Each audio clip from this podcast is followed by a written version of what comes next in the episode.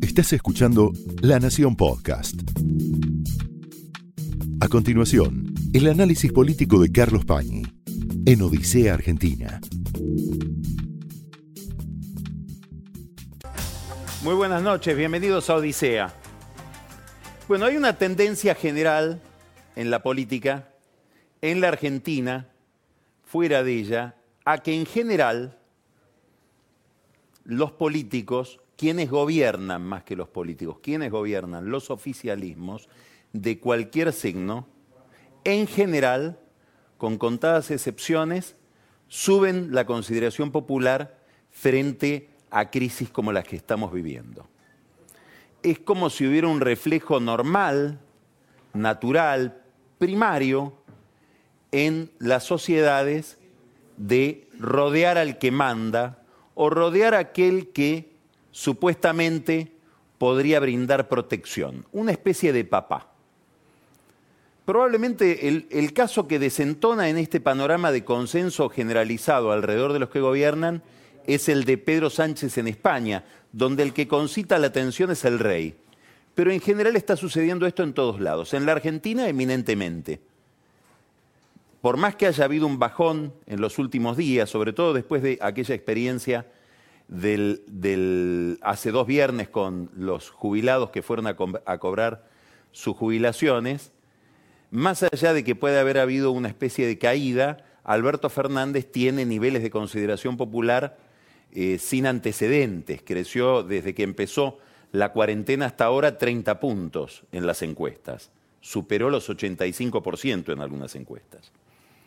Lo mismo pasa con Horacio Rodríguez Larreta, que salía de un escalón superior. También alrededor supera el 80% de eh, consideración pública. Personas que no ocupan el primer plano tanto como ellos dos, sobre todo en los medios, como Axel Kisilov, si bien crece menos que Alberto Fernández y que Larreta, también tuvo una mejora en su consideración popular de más de 15 puntos aunque parezca mentira, por lo controvertida que es su figura, por lo a contrapelo que va de muchas cuestiones que tienen que ver con la sensatez pública, Bolsonaro, si bien no aumenta su popularidad, consolida su base. El aumento de popularidad no ha sido muy grande, pero está más o menos en 40 puntos de imagen positiva y con una adhesión mucho más firme de lo que son sus seguidores en un Brasil mucho más fracturado que la Argentina hoy, alrededor de lo que es una posición muy tenaz del presidente de una especie de negacionismo, de que acá haya, algún problema alrededor de la pandemia. Hay chistes en Chile donde dicen, bueno, tantos contagiados, tantos recuperados y un resucitado, que es Piñera de 9% de consideración popular al, que había descendido con la gran crisis de las movilizaciones públicas en, Chile, ahora está en 20%, que para él es el paraíso, viniendo de aquel infierno. Esto parece ser un reflejo de todas las sociedades. Pero este consenso, y esto es la novedad de los últimos días, empieza a descongelarse, empieza a haber debate alrededor de varios temas, básicamente de un tema que está ligado a otros. Ese tema es un tema que venimos planteando desde hace varios lunes, desde muy temprano, tal vez prematuramente para algunos, ¿cuánta cuarentena aguanta la economía? Vamos a poner un poco el foco en esto porque es motivo de una discusión cada vez más intensa y es una especie de papel de tornasol sobre cómo está funcionando el oficialismo. Alberto Fernández, en las distintas entrevistas que ha dado, en las distintas manifestaciones que tiene, la última con Jorge Fontevecchia, dice que no hay un dilema entre economía y salud, que no hay un dilema entre la cuarentena y la recesión, pero inmediatamente dice, como si hubiera un dilema, que a él no le importa cuántos puntos del PBI se derrumbe la economía si eso significa perder vidas. Y plantea, bueno, todo político, él es esencialmente un político, tiene la habilidad de plantear opciones cuyo resultado o contradicciones, cuyo desenlace en general lo favorecen. Él hace eso. Dice, yo estoy del lado de la vida. El que defienda la economía está del lado de la muerte, no, está del lado de determinados intereses. Y ahí hay todo un juego subliminal que puede tener un fondo ideológico, que defender la economía es defender los mercados, defender los mercados es defender a los ricos, y quien defiende la economía termina siendo un insensible frente a la muerte del que está afectado por una pandemia. Al fondo de todo el razonamiento está esa afirmación velada, por supuesto, nadie lo dice así, tampoco el presidente. Ahora, lo cierto es que en la rueda de prensa que él da, como la que dio el, viernes, no hay ningún economista como si el problema económico no fuera parte de esta pandemia. Es decir, como si se pudiera decidir mantener una cuarentena mucho más allá de 40 días, sin plantearse el gobierno el interrogante de las consecuencias económicas de esa medida sanitaria. Bueno, ha habido una intervención pública muy interesante en los últimos días que es una carta del embajador de Brasil, de Sergio Danese.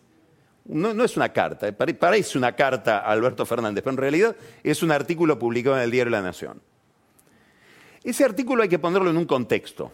El contexto es que, como parte del discurso oficial alrededor de la pandemia y de la estrategia sanitaria que tiene el gobierno, de la cuarentena, etc., la Argentina o el gobierno argentino decide o tal vez es llevado por la inercia de operaciones anteriores o de antecedentes que estaban ahí fuera del el momento en que empezó este problema, empieza a adquirir cierto grado de tensión diplomática con otros países.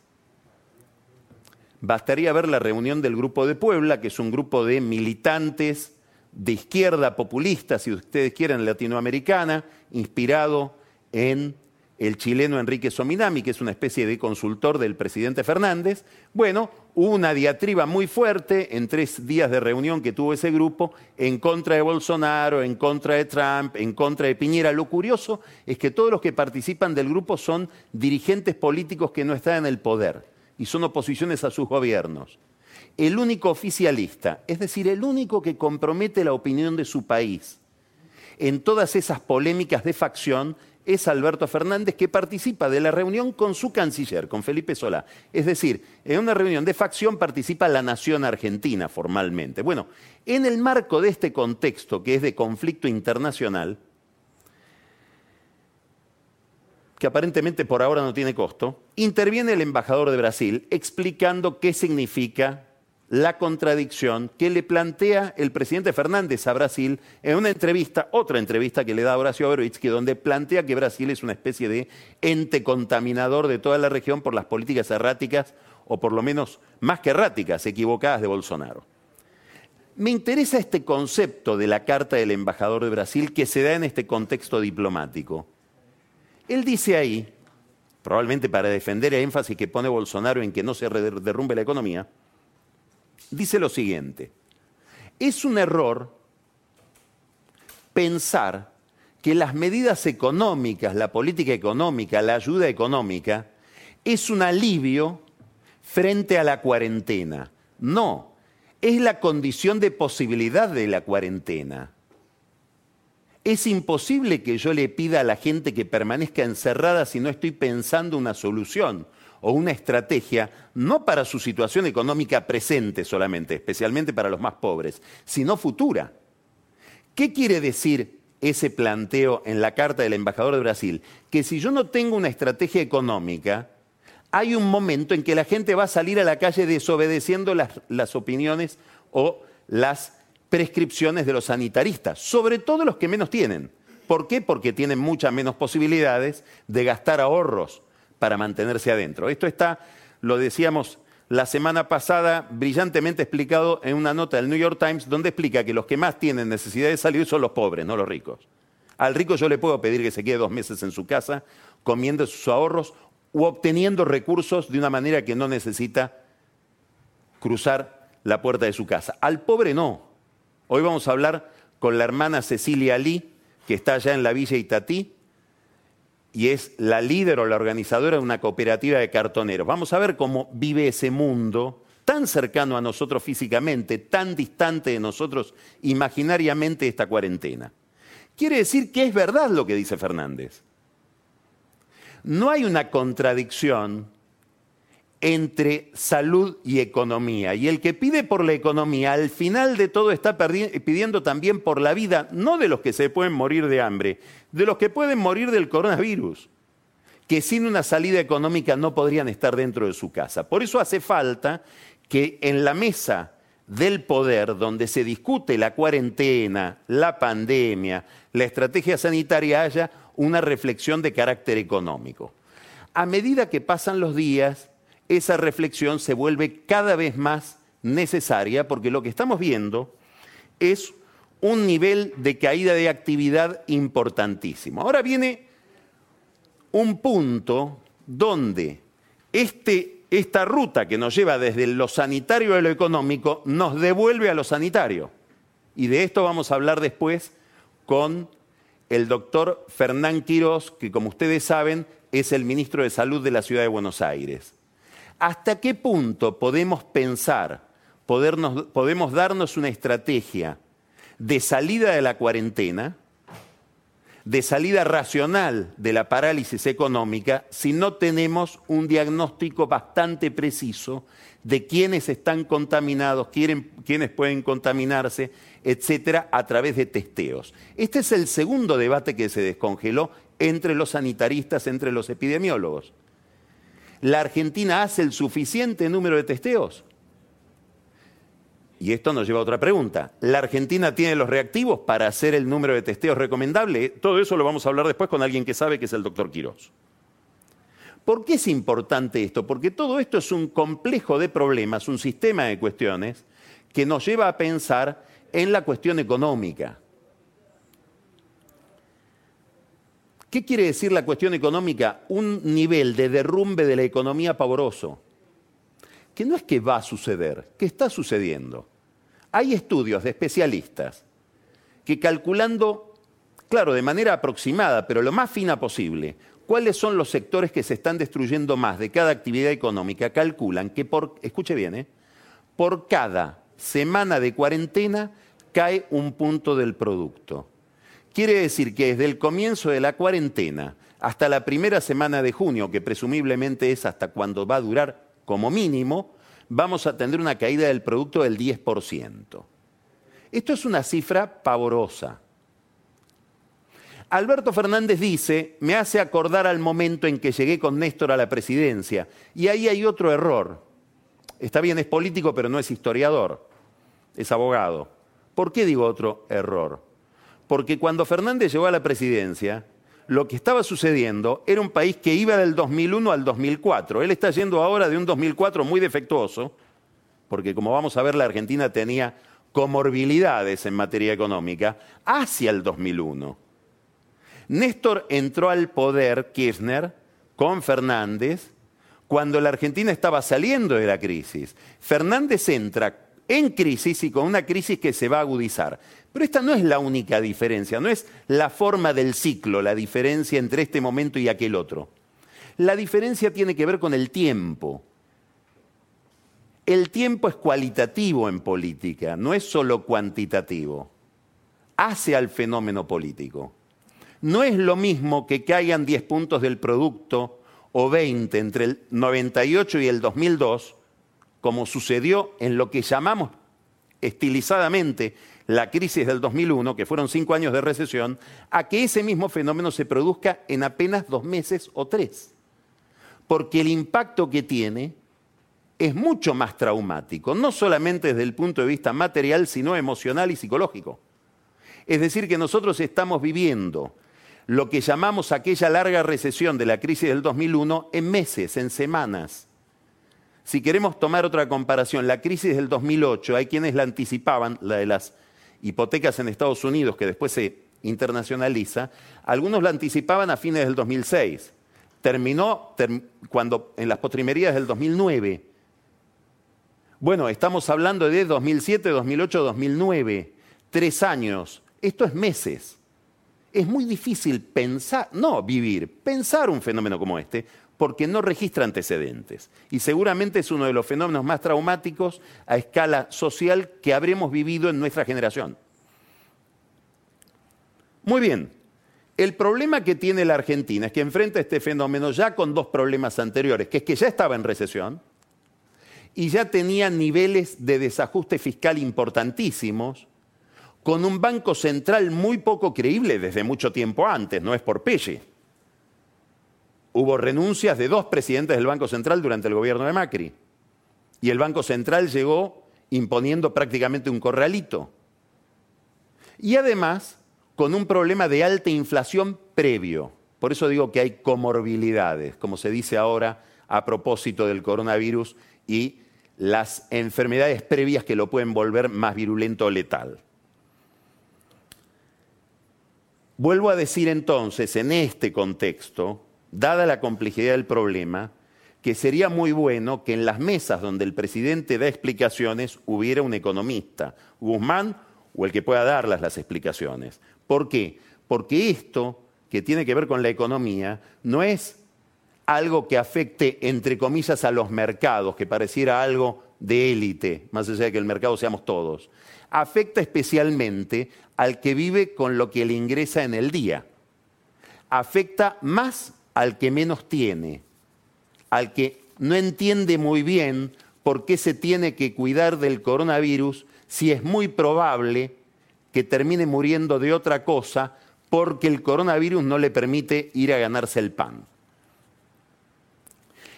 Esto es en la zona más dramática de la sociedad, que es la de los más vulnerables. En el resto de la sociedad estamos frente a problemas de gran dimensión porque empieza a haber una ruptura de la cadena de pagos.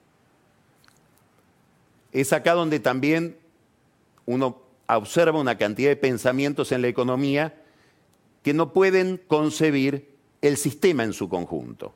Por lo tanto, los equilibrios generales. Bueno, cortemos acá y apliquémosle un impuesto a estos que son los ricos. Bueno, si el rico no le puede pagar al banco la deuda que tomó para su empresa, no importa que entre en default. Bueno, eso puede hacer mucho más daño que la quiebra de 20 pymes. Pero como es rico, creemos que no nos toca, que toca solo a los ricos. Empieza a haber una sucesión de incumplimientos que pone en tela de juicio. Acá hay un tema central, los contratos. Si uno mira cómo piensan estas crisis los países anglosajones, si uno mira, por ejemplo, la lógica de la ayuda del gobierno americano, no estoy hablando de Trump, estoy hablando del poder ejecutivo y del poder legislativo de los Estados Unidos, lo que observa en la lógica de esos salvatajes es que se trata de salir de la emergencia tratando de vulnerar lo menos posible la trama de contratos que constituye toda la economía, de contratos entre personas e instituciones, contratos de distinta naturaleza. Y si el contrato tiene que ser puesto en tela de juicio, la misma ayuda dice en qué tiempo prevé que ese contrato se va a restablecer. Entre nosotros pareciera que es al revés, que la primera solución es romper los contratos. Pongo un ejemplo sencillo. A la primera tensión que hubo con la fábrica que produce los respiradores en Córdoba, prácticamente se intervino la fábrica. Y se le dijo, no vendés más salvo a nosotros. Bueno, seguramente va a haber un juicio de la provincia de Mendoza que tenía un contrato con esa fábrica. A la larga va a haber un juicio donde lo terminará pagando después el Estado Nacional por la decisión que tomó para que se cumpla el contrato que se había establecido. Tal vez no era necesaria intervenirla, tal vez había que conversar, pero se la intervino. Estamos viendo la ruptura de una cantidad de contratos que va a dar o va a generar un problema similar al que vivimos en el año 2001 y al que se vivió sobre todo en Estados Unidos en el año 2008, una avalancha de judicialización de los conflictos. Acá va a haber que esperar mucho del Poder Judicial a ver qué creatividad tiene para resolver un gran nudo con el que nos vamos a encontrar en términos jurídicos.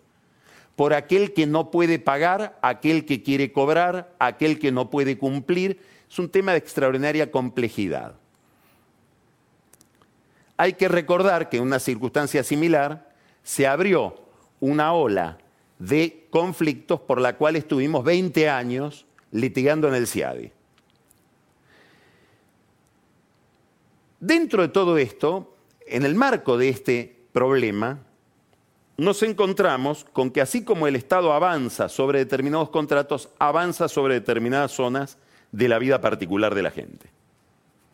Un caso típico fue la semana pasada cuando Sabina Frederick, la ministra de Seguridad, dijo voy a hacer patrullaje, patrullaje sobre las redes sociales. Después aclaró que no era inteligencia eso. Bueno, eso está prohibido por ley. Tuvo que volver para atrás. ¿Para investigar qué? Es obvio. Para investigar si no va a haber saqueos a los supermercados, a los supermercados y eventualmente cacerolazos agresivos contra el gobierno. ¿Por qué? porque hay un pliegue de su conciencia donde el gobierno advierte que la crisis económica se puede volver una crisis de otro orden, social. Es algo que el Estado tomó para sí, que nadie le dio y que se lo damos por miedo. Hay una tensión permanente desde el fondo de la historia entre el miedo y la libertad. Cuando se produjo el atentado a las Torres Gemelas, los americanos y el mundo en general entregó girones importantísimos de su intimidad, de su capacidad de circulación, de su derecho a no ser controlado. ¿Por qué? Por miedo, por miedo al terrorismo. Acá pasa algo similar. Estamos dispuestos a que nos patrullen si eso nos va a salvar de determinados hechos de violencia. Algunos, otros no.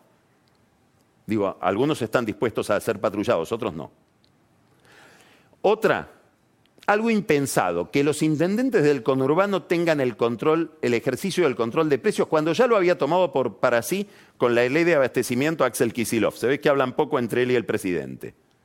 Bueno, es una facultad que se dio ahí, que hoy la entendemos como lógica, porque hay un gran temor a una estampida de precios que en muchos casos se está dando. Habrá que ver si después queremos mantener esa concesión. Siempre se pone el mismo ejemplo. El impuesto a las ganancias se puso en 1932 por una sola vez.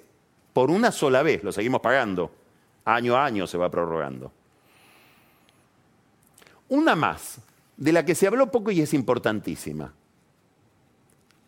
Hay una decisión del gobierno por la cual, si una sociedad anónima, escuche bien, si una sociedad anónima pide un crédito, supongamos una pequeña empresa, una mediana empresa que es una sociedad anónima, pide un crédito de estos créditos de emergencia. Bueno, la AFIP empieza a estar autorizada para revelarle al Ministerio de Trabajo, eventualmente al Banco Central, a otras dependencias del gobierno y del Estado, el secreto fiscal, pero escuche bien, no de la sociedad anónima, de los socios individuales, personas físicas de esa sociedad anónima. Es un avance extraordinario sobre un derecho que es el derecho a la intimidad fiscal.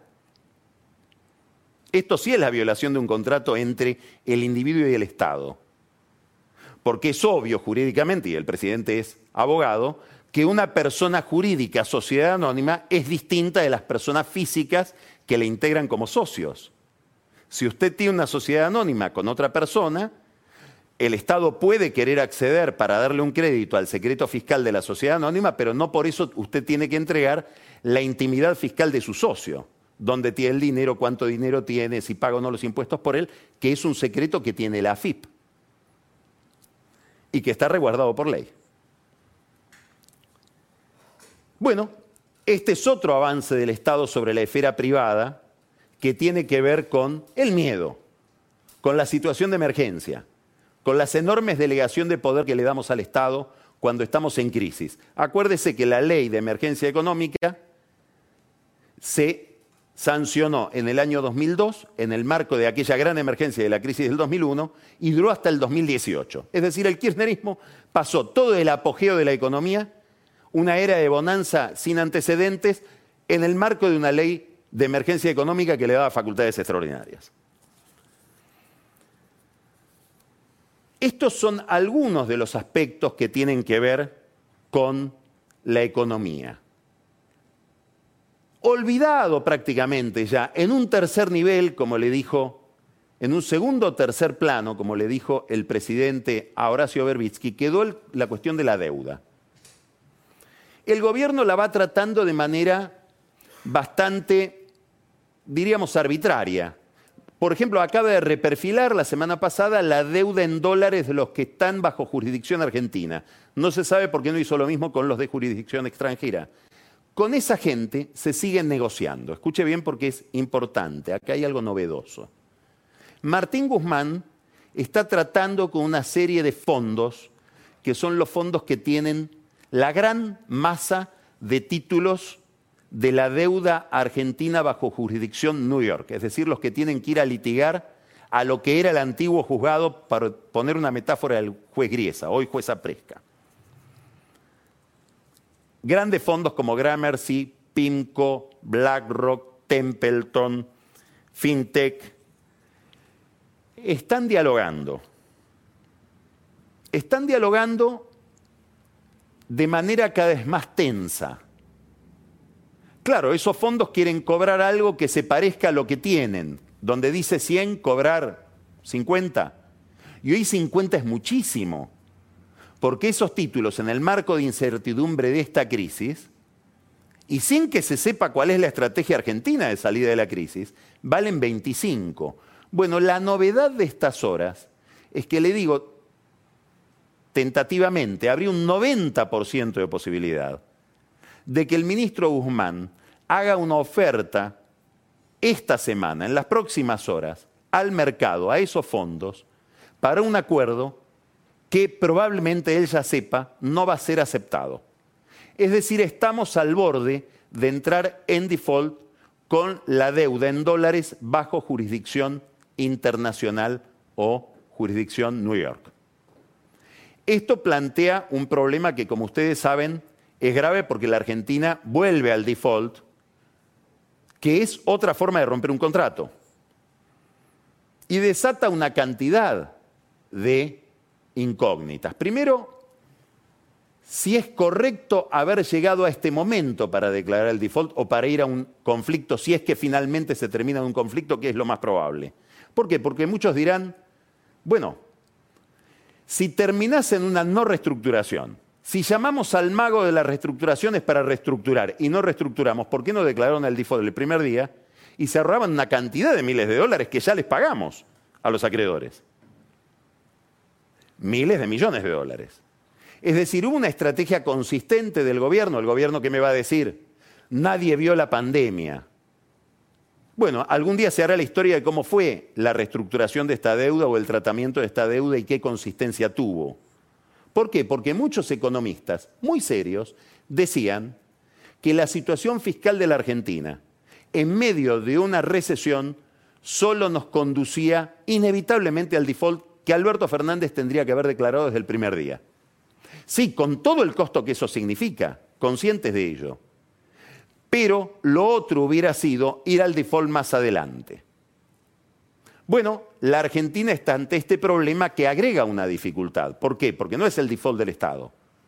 Una empresa sana, que van a quedar pocas, que pida crédito desde un país en default, paga más la tasa de interés por, por su crédito. Le sale más caro el financiamiento, el dinero que tiene que conseguir para su inversión. Y aquella empresa multinacional que está eligiendo dónde radicarse, si en Brasil, en Chile, en la Argentina, en Uruguay, mira una variable clave para hacer su negocio que es el costo del dinero. Y eso orienta la inversión territorialmente. Frente a esta agenda de problemas estamos. ¿Qué va a hacer el fondo frente a todo esto? Es otra interrogación. Hace dos lunes en este mismo programa, Alfonso Pratgay decía que es la hora de que los organismos de crédito multilaterales... Esto fue el análisis político de Carlos Pañi en Odisea Argentina, un podcast exclusivo de la Nación. Escucha todos los programas de La Nación Podcast en www.lanacion.com.ar. Suscríbete para no perderte ningún episodio. Estamos en Spotify, Apple Podcast, Google Podcast y en tu reproductor de podcast favorito. Seguí escuchando La Nación Podcast.